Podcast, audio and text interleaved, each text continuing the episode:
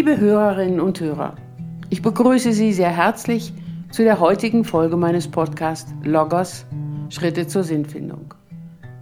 In dieser Folge will ich einzelne Aspekte im Umgang mit zwanghaften Gedanken und Handlungen aufzeigen. Das Thema der vergangenen Folge war, Zwänge verstehen zu können. Dazu möchte ich noch einmal zusammenfassen. Wir Menschen leben immer wieder zwischen Beständigkeit und Veränderung. Wir haben uns jeweils für das eine oder das andere zu entscheiden. Beständigkeit vermittelt zunächst mehr Sicherheit. Veränderung daneben kann Ängste vor dem Neuen auslösen.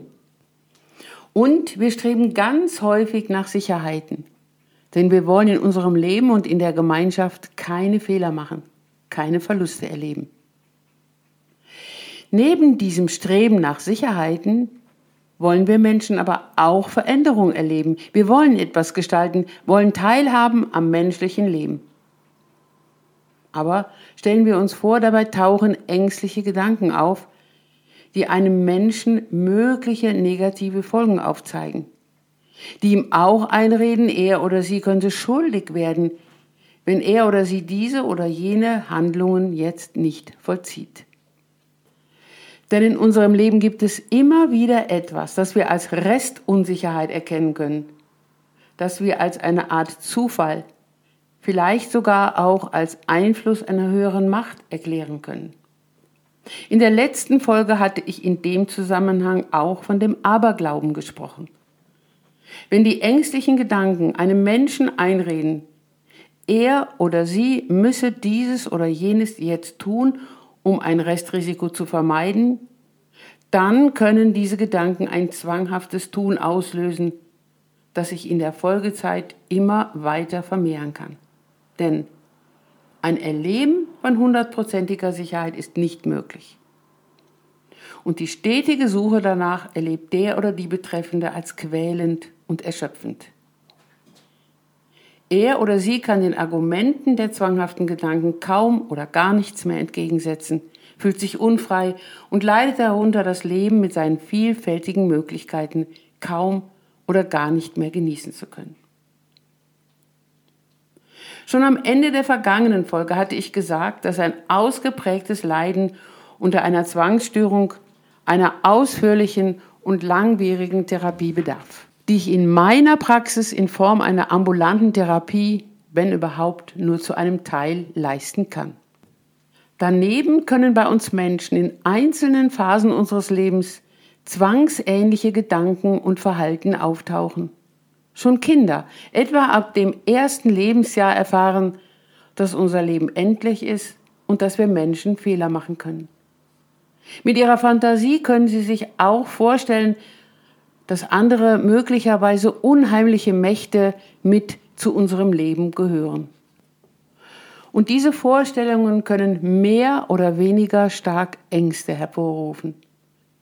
Dies ist zunächst nicht mit einer Zwangsstörung gleichzusetzen. Eine ausgeprägte Zwangsstörung entwickeln Menschen frühestens im Alter zwischen 18 und 20 Jahren. Dann wenn gewohnte Sicherheiten alleine nicht mehr tragen, wenn neue Sicherheiten dazu gewonnen werden müssen. Aber wie schon gesagt, zwangsähnliche Symptome können schon in jüngeren Jahren auftreten, die bei Nichtbeachtung und Verschlimmerung dann später in eine Zwangsstörung münden können. Eine Beachtung dieser Symptomatik im Sinne einer präventiven Therapie ist spätestens dann notwendig, wenn deutlich wird, dass eine Abhängigkeit von den Gedanken und Handlungen eingetreten ist, die den Alltag des betreffenden Menschen in hohem Maße beeinträchtigt. Welche Aspekte im Umgang mit diesen Gedanken und den daraus folgenden Handlungen sind dann im Rahmen einer Therapie auch aus logotherapeutischer Sicht zu beachten. Davon möchte ich anhand eines Beispiels einzelne aufzeigen. Lars war 15 Jahre alt. Als Mitglied einer Fußballmannschaft war er Torwart. Bei jedem wichtigen Spiel seiner Mannschaft nahm er schon seit vielen Jahren sein Maskottchen mit. Eine kleine Figur, die er vor Beginn des Spiels hinter das Tor stellte. Nun stand wieder ein wichtiges Spiel an und in der Umkleidekabine stellte Lars fest, dass er sein Maskottchen vergessen hatte. Jetzt blieben ihm zwei Möglichkeiten. Entweder er kann sich vorstellen, dass das Maskottchen ihm auch aus der Ferne helfen kann. Er vertraut seinen Fähigkeiten und konzentriert sich auf das Spiel. Oder er ist davon überzeugt, dass er nicht gut spielen wird, weil das Maskottchen fehlt. Letzteres hat sich auch tatsächlich so ereignet. Lars haderte mit seiner Vergesslichkeit. Er glaubte, dass er wegen dieses Versäumnisses nicht würde gut spielen können. Diese Gedanken beschäftigten ihn so sehr, dass er sich auch nicht genügend auf das Spiel konzentrieren konnte. Lars und seine Mannschaft verloren das Spiel. Und Lars gab sich selber die Schuld daran, denn er hatte ja das Maskottchen vergessen. Mancher seiner Mitspieler und auch der Trainer verstärkten Lars Gedanken, weil sie ihm vorwarfen, dass er nicht genügend aufgepasst habe. Dieses Erlebnis machte Lars sehr unsicher. Er hatte sich auch schon zuvor in seinem Leben viele Gedanken gemacht über so manche Ereignisse, über manche Entscheidungen. Er war sehr gewissenhaft, ließ sich auch leicht verunsichern. Seine Gedanken waren nun immer stärker mit Ängsten verwoben. Er konnte sich auch überhaupt nicht erklären, warum er sein Maskottchen an dem Tag des Fußballspiels vergessen hatte, so viel er auch darüber nachgrübelte. Von da an überlegte er, auch in anderen Situationen, ob er zusätzlich etwas tun sollte, um ganz sicher zu gehen, dass er keinen Fehler macht, dass das, was jetzt vor ihm lag, auch gut ausgehen würde. Er begann seine Sportsachen mit besonderer Sorgfalt auszuwählen und in bestimmter Weise zu falten. Auch beim Einpacken seiner Schulsachen ging er jetzt in einer ganz bestimmten Reihenfolge vor. Ebenso bei dem Ordnen der Dinge auf seinem Schreibtisch. Um manche Dinge ja nicht zu vergessen, schrieb er sich Erinnerungen auf kleine Zettel. Die mussten auch geordnet und in einer bestimmten Reihenfolge auf seinem Schreibtisch liegen. Wehe, eine andere Person störte seine Ordnung. Eigentlich war er ein friedliebender Mensch, aber er reagierte sehr heftig, wenn andere ihn störten und seine Handlungen nicht verstehen konnten. Lars Eltern beobachteten, dass ihr Sohn sich verändert hatte, dass er Hilfe benötigte. Nun kam Lars in meine Praxis. Zunächst konnte er berichten von vielem, was ihn bedrückte, ihn derzeit beschäftigte. Er musste sich auch nicht schämen, wenn er mir erzählte, welche Gedanken durch seinen Kopf gingen und welche Handlungen daraus folgten, was er so manches Mal immer wieder tat.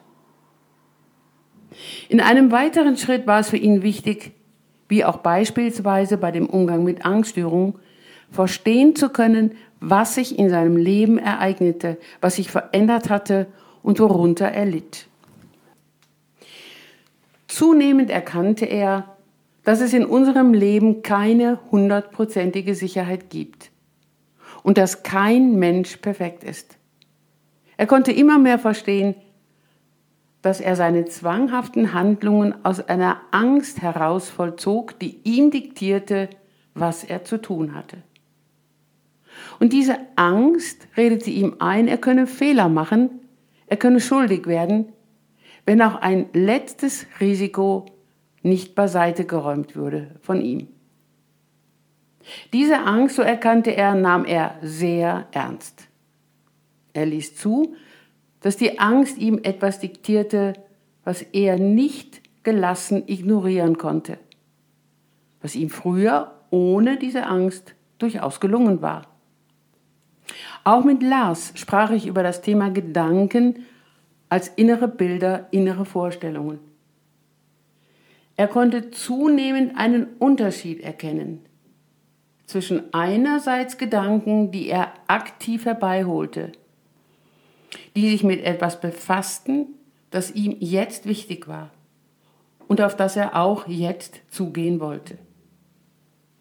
Und er erkannte, dass es im Unterschied dazu Gedanken gibt, die sich ihm aufdrängten und ihm mögliche negative Folgen aufzeigten. Durch diese negativen, sich aufdrängenden Gedanken fühlte er sich fremdbestimmt. So sehr sogar, dass er Taten verrichtete, von denen er glaubte, dass er sie machen muss, weil sie ihm vermeintlich mehr Sicherheit geben, er aber gleichzeitig merkte, dass sie unsinnig waren. Also er tat etwas, was er zwar als sinnlos erkannte, aber er konnte es nicht lassen, was ihn zunehmend verzweifeln ließ und erschöpfte. Dann schauten wir nochmals auf das Fußballspiel, das er als Auslöser seiner beginnenden Zwangshandlungen beschrieben hatte. Sein Maskottchen hatte die Funktion, mehr Sicherheit zu geben für etwas, was die Mannschaft und auch er selber in dem Spiel nicht in der Hand hatten, was wir Menschen auch als eine Art Zufall oder Glück im Spiel beschreiben. Wichtig war daneben aber, nicht auf Eventualitäten zu schauen, sondern eigenständig zu handeln und auf das zu schauen, was er als Torwart in dem Spiel auch gestalten wollte. Was er wollte und nicht, was ein zwanghafter und angstbesetzter Gedanke von ihm wollte. Wenn er letzterem in seinem Leben weiter zuhören würde und dessen Befehle befolgt, dann so übten wir auch an anderen Beispielen in seinem Leben, könne er sich nicht mehr auf das konzentrieren, was ihm eigentlich wichtig war und ist. In dem Zusammenhang stellte ich Lars auch die Frage, brauchst du in einem Fußballspiel unbedingt das Maskottchen, um auf deine Fähigkeiten zu vertrauen und um auf das Spiel achten zu können? Nach einiger Überlegung antwortete er, eigentlich nicht, aber um sicher zu gehen, ist es doch besser, wenn ich es dabei habe. Schon in der vergangenen Folge hatte ich beschrieben, ein Mensch, der unter einer Zwangserkrankung leidet, strebt nach Hundertprozentigkeit. Ihm wohnt eine tiefe Sehnsucht nach einem heilen und vollkommenen Leben inne. Er oder sie leidet unter der Unvollkommenheit des Lebens. Nochmal, eine Vollkommenheit im Sinne der Hundertprozentigkeit gibt es nicht. Und hier helfen auch keine Argumente, damit der oder die Betroffene vom Gegenteil überzeugt ist. Es gibt aber eine andere Erfahrung von Vollkommenheit. Denn wenn wir Menschen aus uns heraustreten und in Beziehung treten zu etwas in der Welt, etwas erleben und oder gestalten, was uns jetzt und hier als wichtig erscheint. Zum Beispiel bei dem Erleben der Natur, bei der Nähe zu einem Partner, bei dem Hören oder auch Gestalten von Musik. Lars konnte dies nachvollziehen bei dem Hören von Musik, auch bei manchem Spiel auf seiner Gitarre. Eine Vollkommenheit kann ein Mensch erleben dadurch, dass er ganz fokussiert ist auf das oder den anderen. Auch hier können wir beim näheren Hinsehen Argumente dafür finden, dass bei dem Erlebten möglicherweise dieses oder jenes nicht perfekt war. Darum geht es aber letztendlich nicht, sondern es geht um das Wie des Erlebens, was in dem oder der Betreffenden Lebensfreude und Lebenswertgefühl wecken kann. Dies erlebt der betreffende Mensch dann auch nicht als ein Muss. Er oder sie erlebt sich nicht als fremdbestimmt, sondern selbstbestimmt, als jemand, der eigenständig sein Ziel in den Blick, in die Hände nimmt und dieses gestaltet. Wir alle Menschen können Fehler machen. Weil wir freie und verantwortliche Wesen sind, können wir auch schuldig werden. Von Bedeutung ist dabei, wie ich es auch in den letzten drei Folgen zu dem Thema Schuld und Schuldgefühle beschrieben hatte, immer wieder erkennen zu können, ob einem Menschen in einer bestimmten Situation auch tatsächlich die freie Wahl gegeben war. Und es ist von Bedeutung unterscheiden zu können zwischen eigener und fremder Verantwortung. Diese Unterscheidung ist insbesondere für Menschen wichtig, die unter zwanghaftem Denken und Verhalten leiden. Dann ist es wichtig, Antwort auf die Frage geben zu können, wird ein Mensch in einer bestimmten Situation wirklich schuldig? Ist er seiner Verantwortung nicht nachgekommen? Oder hat er oder sie sich diese einreden lassen oder sogar selbst eingeredet? Mit Lars schaute ich in dem Zusammenhang auch nochmals auf das Fußballspiel. Welche Verantwortung hatte er als Torwart? Welche Verantwortung hatten seine Mitspieler? Er hatte die Verantwortung, aufmerksam in dem Spiel zu agieren und auf seine Fähigkeiten zu vertrauen. Vertrauen ist das Gegenteil von Angst. Vertrauen entwickeln wir dann, wenn wir etwas in den Blick nehmen, was uns jetzt als wichtig erscheint, auf das wir jeweils auch zugehen wollen, bei aller Unvollkommenheit, die das Leben mit sich bringt. Lars erkannte, dass er nicht die alleinige Schuld daran trug, dass seine Mannschaft das Spiel damals verloren hatte. Dass er aber, anders als seine negativen Gedanken ihm einredeten, die Verantwortung hatte, aufmerksam im Spiel zu agieren, nicht immer an sein Maskottchen, das jetzt fehlte, zu denken. Wieder zunehmend Vertrauen gewinnen, dies ist ein schrittweiser und unter Umständen länger dauernder Prozess.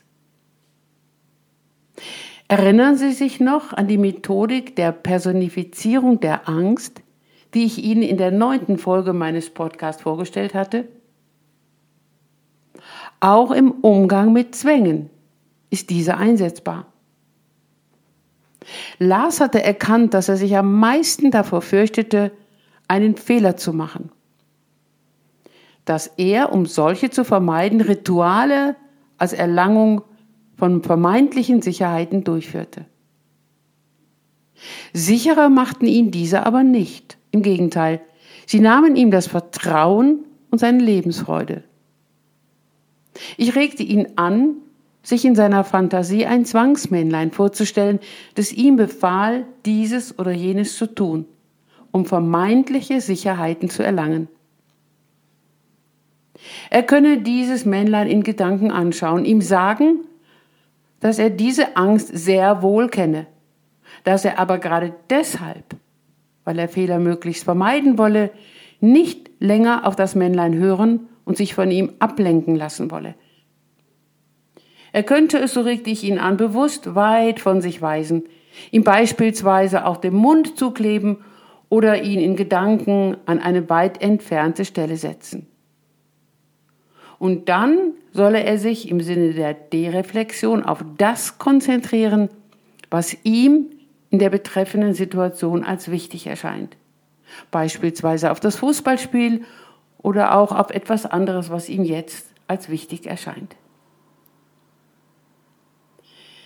Bei Lars hatte sich zum Glück die Zwangsstörung noch nicht voll ausgeprägt. In kleinen Schritten verbunden mit weiteren Gesprächen konnte Lars wieder mehr Selbstvertrauen und Lebensfreude erlangen. Ihm war auch bewusst, dass er immer wieder würde aufpassen müssen, wenn ein zwanghafter Gedanke in seinem Kopf auftauchen würde. Denn er war ein sehr nachdenklicher, gewissenhafter und verantwortungsbewusster Mensch. Diese Eigenschaften, so lernte er zunehmend, gehörten aber auch zu seinen Stärken die er bewusst und aktiv in seinem Leben in Zukunft positiv einsetzen konnte. Liebe Hörerinnen und Hörer, ich hoffe sehr, dass ich Ihnen ein wenig den Umgang mit zwanghaften Gedanken und zwanghaftem Verhalten näher bringen konnte. Ich danke Ihnen für Ihr Zuhören. Ich freue mich mit Ihnen auf die nächste Folge. Ihre Ursula Thierrier.